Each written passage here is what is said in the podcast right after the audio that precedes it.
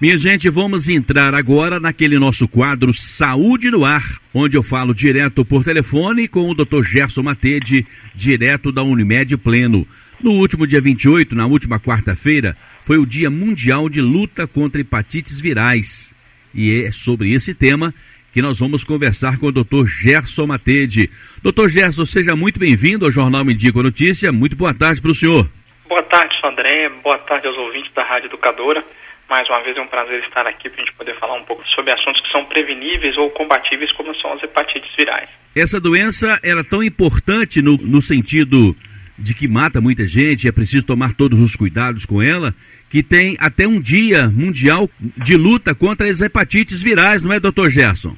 Isso, né? O, o dia 28, agora que última quarta-feira, né, dia 28 de julho, é comemorado anualmente para chamar a atenção das hepatites virais, né, da capacidade de mortalidade delas e também da prevenção através da vacinação ou através do tratamento para aquelas que têm tratamento. A gente poder diminuir a mortalidade mundial, a transmissibilidade entre as pessoas, né, Sodré? Eu estou vendo aqui hepatite B, hepatite C. Existe uma mais, mais agressiva?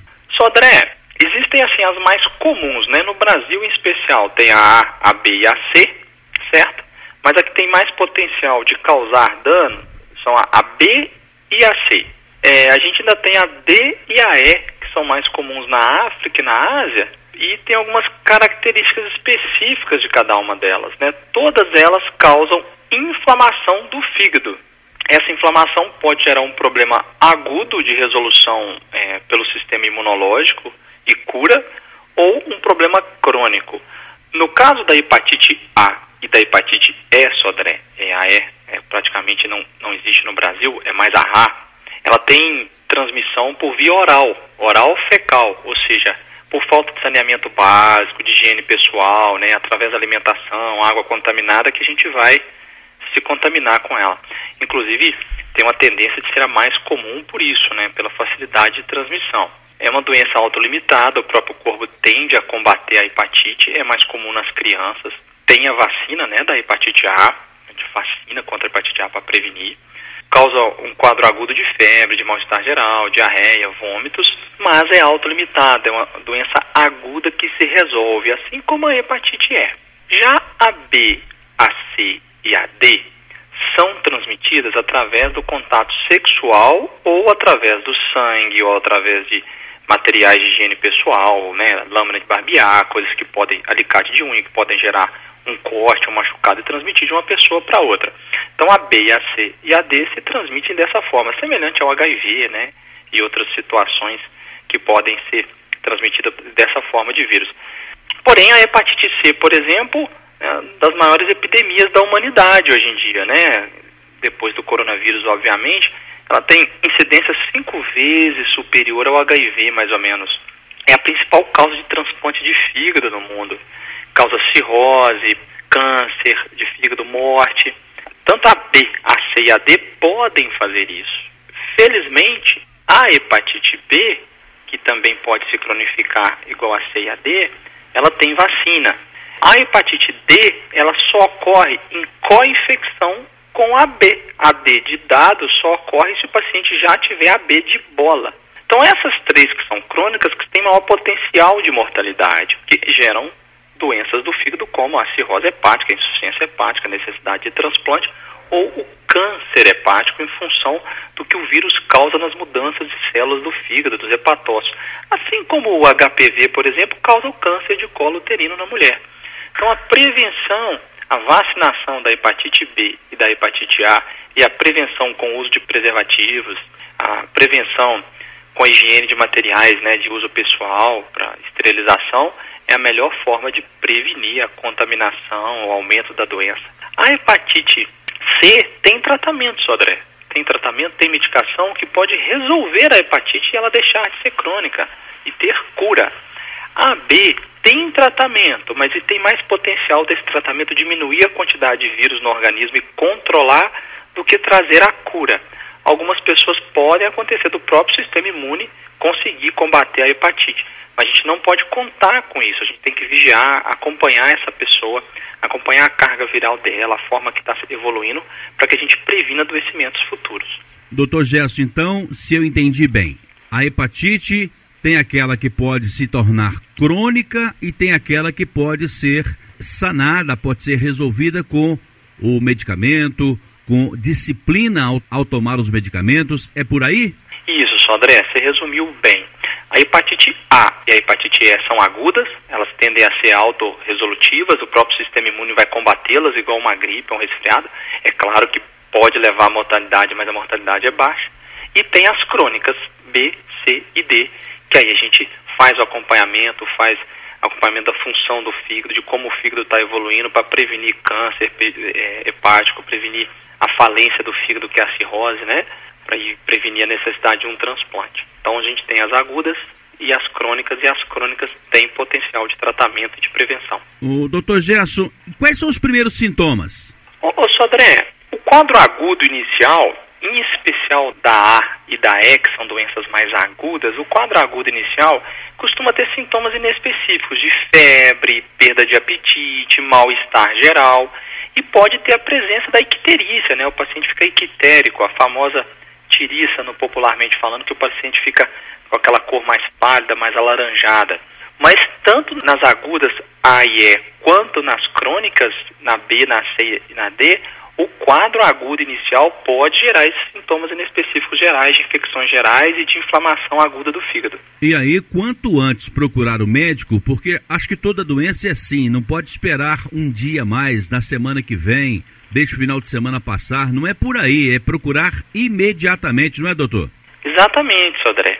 Procurar o médico em caso de situações que você suspeite ter doença é, infecciosa qualquer que seja, e se for no caso das hepatites, né, febre, fraqueza, mal-estar geral, enjoo, vômito, dor abdominal, a perda de apetite, a urina pode ficar escura, né, Sodré, cor de café, as fezes podem ficar esbranquiçadas, né, que a gente chama de acolia fecal. Então são coisas que chamam atenção para doenças do fígado. O paciente deve procurar é, imediatamente o atendimento, sim, para o tratamento adequado ou suporte, se for o caso, né. E a gente não pode esquecer das vacinas, né, Sodré? A vacinação contra a hepatite B Hoje em dia ela está no nosso calendário vacinal no momento do nascimento da criança, né? Junto ali com a BCG, que a gente falou há alguns dias atrás. E depois ela recebe mais duas doses, né? Um total de três. Então recebe a primeira dose, a segunda dose tem que ser 30 dias depois da primeira, que é comum o paciente hoje em dia receber com dois meses na pentavalente. E depois, 180 dias depois da primeira, o paciente repete para poder configurar uma melhor imunidade. E a hepatite A também tem vacina e é altamente eficaz, né? É uma forma da gente prevenir. Infelizmente, a hepatite C não tem vacinação. Não quero enveredar aqui para outro assunto, mas é porque é para desmistificar mesmo. Nem todas as pessoas que morrem ou que têm problemas de cirrose é por causa da bebida, não, não é, doutor? Exatamente, Sodré, nem todos não, né? A, a causa aí da cirrose de transplante hepático em função da infecção por uma hepatite viral que a pessoa adquiriu e no decorrer do tempo é, evoluiu. E, e, um dos motivos disso ocorrer, Sodré, é um atraso no diagnóstico. É, Acredita-se que até 80% das pessoas que vivem com hepatite no mundo não estão fazendo tratamento ou testagem, ou às vezes nem sabem que tem, por falta de buscar o diagnóstico. Então é, é importante, né? Tanto que o lema da campanha é conhecer, evitar, testar, tratar e eliminar a hepatite. Então, quanto mais a gente informa, mais as pessoas buscam, maior a chance delas conseguirem um tratamento, né? A gente pensar aí que pode causar até 1,4 milhões de mortes por ano, né? Segundo a própria OMS, é uma incidência muito alta, né? Que, e mais de 325 milhões de pessoas no mundo podem conviver com a B e a C, que são as que mais cronificam, né? Quando a pessoa conhece a doença, fica mais fácil de lidar com ela, doutor Gerson? Com certeza, ela entende o que, que ela não pode comer, o que, que ela não pode tomar de medicamento, ela entende melhor o que, que ela pode fazer para prevenir o mal-estar, o desagrado com a doença, a melhor forma de tratamento para aquela doença, para diminuir a chance de transmissão para outras pessoas, para um parceiro sexual, por exemplo. Então as estratégias ajudam muito, né, Sodré? O senhor falou da vacina, por exemplo, mas existem outras formas de evitar? Eu posso escolher se vou ter hepatite ou não? Pode sim, André. A hepatite A e a E, que é por transmissão oral, então é água filtrada, fervida, saneamento básico de qualidade, lavar as mãos, né? É uma estratégia para evitar, são várias estratégias que evitam a gente de adquirir hepatite A e E e várias outras doenças que se transmitem da mesma forma, várias outras doenças infecciosas. E a B, a C e a D, a B a gente tem vacina, assim como a A, e a B, a C e a D são de transmissão sexual ou por objetos contaminados com secreções sanguíneas, né, secreções corpóreas. Então a gente previne com o uso de preservativo, com material esterilizado. Aí eu posso evitar sim, né? basta com simples atitudes. Fico pensando naquelas regiões do país em que não tem água tratada, não tem tratamento de esgoto, nós também não temos ainda. Mas, enfim, acho que não podemos duvidar da qualidade da água que bebemos, mas tem muita gente que fica à mercê da própria sorte quando o assunto são as hepatites, não é, doutor Gerson? Assim como qualquer doença, né, Sodré? É, às vezes a condição realmente social impõe maiores riscos sobre o ser humano. Em momento especial igual da, da pandemia mesmo, a gente viu isso. Então, é importante buscar ferver a água, o uso do filtro, usar uma água de procedência adequada, assim como os alimentos, né, para evitar comer os alimentos contaminados. Os dados sobre a região das Américas, né, segundo a UPAS, né, a nossa Organização Pan-Americana de Saúde, mostra que tem 10 mil novas infecções por hepatite B a cada ano, e em torno de 23 mil mortes só nas Américas. E a hepatite C mostra que a cada ano são 67 mil casos e 84 mil mortes de hepatite C. Então é bem alto. É, apenas cerca de 18% das pessoas que têm hepatite B foram diagnosticadas e apenas 3%, 3%, André, estão recebendo tratamento. Então é um índice muito baixo, né? De cada 100 pessoas, 97 não estão tratando nem sabem que tem. E isso, para hepatite C, tem uma semelhança grande também. Só 22% das pessoas infectadas foram diagnosticadas e só 18% recebe o tratamento, sendo que a C tem cura. Então a gente não está tratando essas pessoas que poderiam ser tratadas e melhorar a resposta imune delas e curar da doença. O senhor falou da vacina. São apenas as crianças que tomam a vacina ou pessoas de qualquer idade? Excelente pergunta, Sodré. A hepatite A, a gente, vacina, a gente vacina só as crianças por causa que ela tem um potencial maior de mortalidade nas crianças, de, de, transmissibilidade nas crianças. A B, a gente vacina criança e adulto. Então, todo adulto que não tem a vacinação pela hepatite B ou tem dúvida, buscar o centro de saúde para vacinar, para receber as três doses. Todo profissional de saúde, né, ou grupo de risco, além das crianças, sempre vacinou, né, Sodré? Então, quando eu fui lá entrar na minha faculdade de medicina para começar os estudos, eu fui obrigado a vacinar, senão a faculdade não me aceitava. Né? Aí foi quando eu acabamos vacinando com a hepatite B. Hoje ela já está no calendário vacinal das crianças. Então foi uma vitória aí das últimas décadas que já ajudou muito. Mas na nossa infância não existia. Então, os adultos, né, aí, nascidos na década de 80, início da década de 90, podem buscar sim o posto de saúde para saber se estão vacinados ou não para hepatite B. Se não estiverem, procurar vacinar. Quando em uma casa, independentemente do número de pessoas daquela família, uma pessoa está infectada com uma, um tipo de hepatite. Deve separar os talheres do restante da família, doutor Gerson? Em especial, se for hepatite A e a hepatite E, que transmite por via oral, por via fecal, sim. Em especial, sim. A hepatite B, C e D não vai transmitir se compartilhar um garfo ou uma faca, certo? Desde que limpe corretamente, desde que a pessoa não tenha machucado na boca. O problema é se tiver alguma machucado, alguma coisa para transmitir, porque ela é mais transmissão sexual ou por ferimentos. Então não necessariamente precisa separar um talher só para aquela pessoa. Basta ter a higiene adequada, né, e lavar o talher corretamente. Então o senhor disse que existem tipos de hepatites mais comuns no Brasil e outras que não são tão comuns por aqui, não é isso? Isso. A A, a B e a C são as mais comuns no Brasil. A A de transmissão oral fecal, a B e a C por via sanguínea ou sexual. A D e a E são menos comuns, são mais no continente africano e asiático. O cidadão pode ser portador da hepatite sem saber que é, doutor?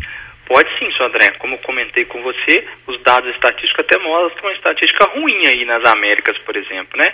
Até, até 80% das pessoas ou não estão sendo tratadas ou não estão diagnosticadas. A hepatite B acredita que 82% na América nem foi diagnosticado. Então a pessoa é portadora e não sabe. O doutor Gerson, o senhor acredita que a aplicação de tatuagens e piercings, por exemplo, pode oferecer riscos tanto para a saúde do profissional artista quanto do cliente e provocar doenças? Sodré, Sem sombra de dúvidas. Por isso que é importante buscar um local adequado, com material esterilizado. Você não vai tomar uma vacina no posto de saúde se a agulha não for esterilizada.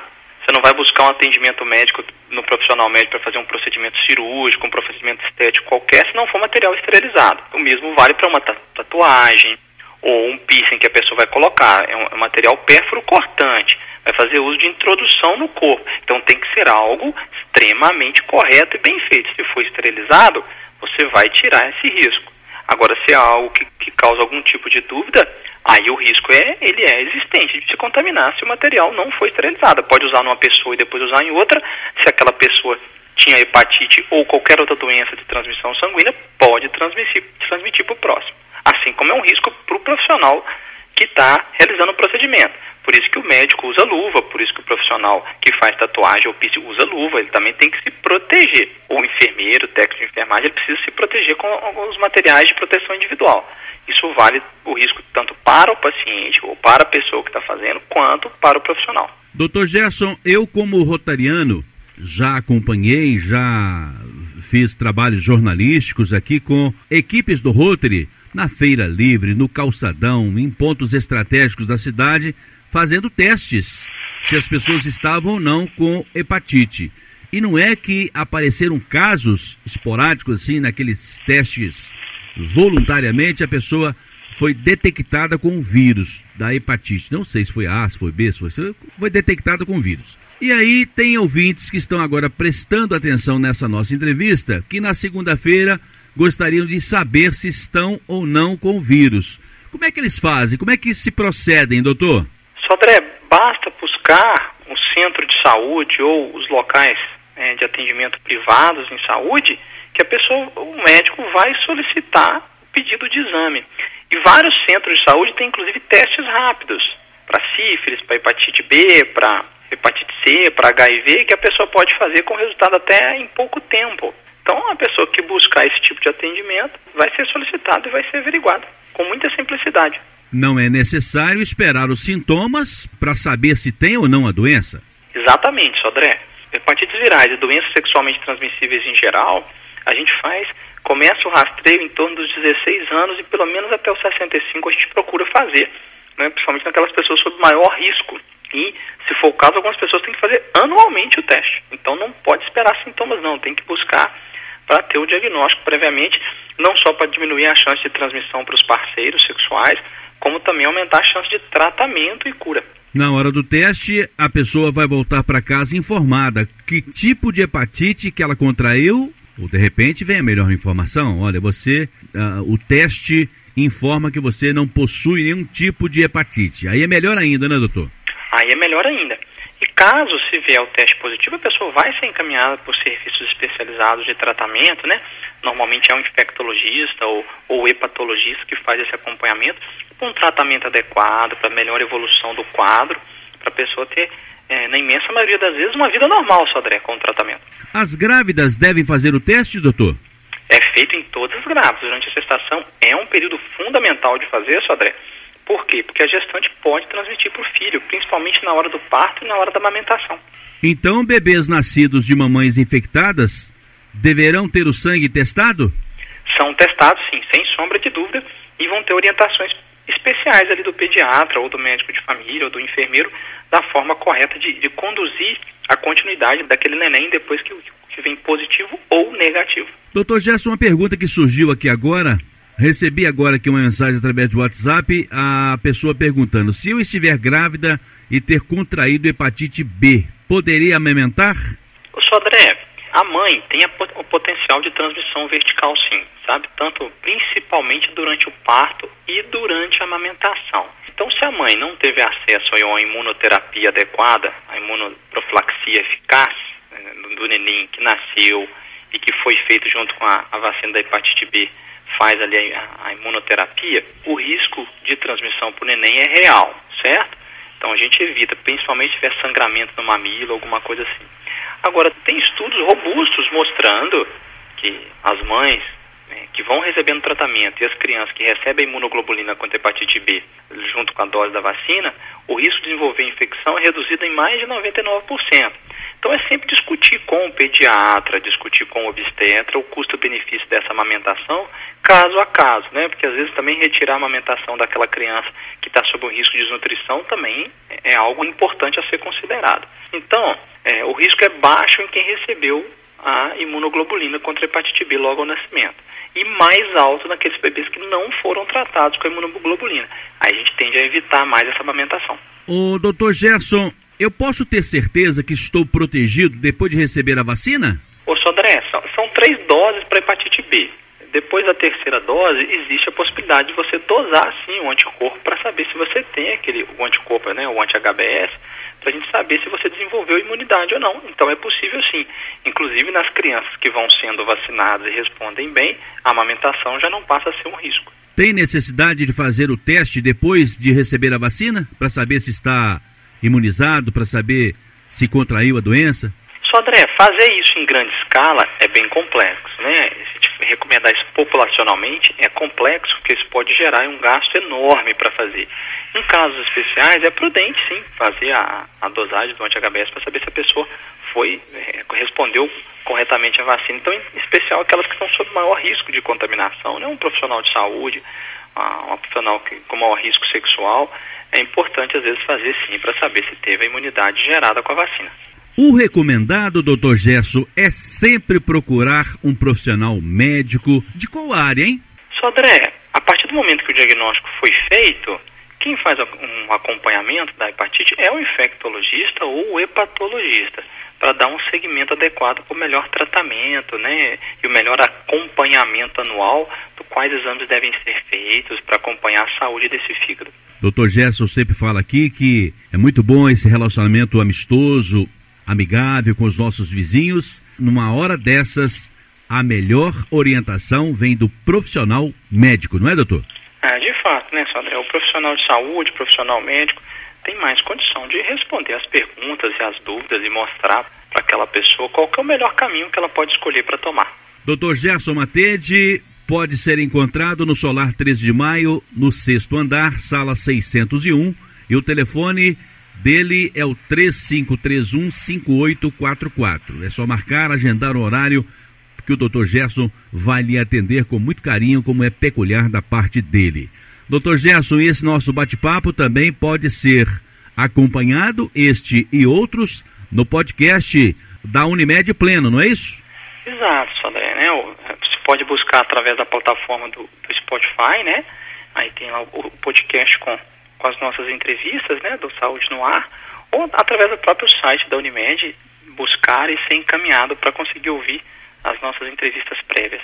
E a notícia boa é que esta semana eu já deparei com pessoas com seu smartphone nas mãos, ouvindo o nosso bate-papo por aqui, viu, doutor? É que bacana, Sodré. A gente sempre espera de alguma forma contribuir com a educação em saúde para as pessoas, que isso reduz mortalidade, reduz adoecimento e melhora a qualidade de vida. Dr. Gerson Matede, médico de família, direto da Unimed Pleno, nesse nosso bate-papo Saúde no Ar. Hoje ele falou sobre hepatite, hepatite A, B, C, D. É também, doutor? É também, Sandré. É também. Doutor Gerson, muito obrigado então pela sua presença, pela sua participação, sempre muito honrosa aqui conosco no Jornal em Dia com Notícia. E encontro marcado aqui para a semana que vem. Em tempos de pandemia, vamos falando aqui por telefone, doutor. Eu que agradeço, André, a oportunidade, a Rádio Educadora, e agradeço aos ouvintes, né, pela paciência de nos ouvir.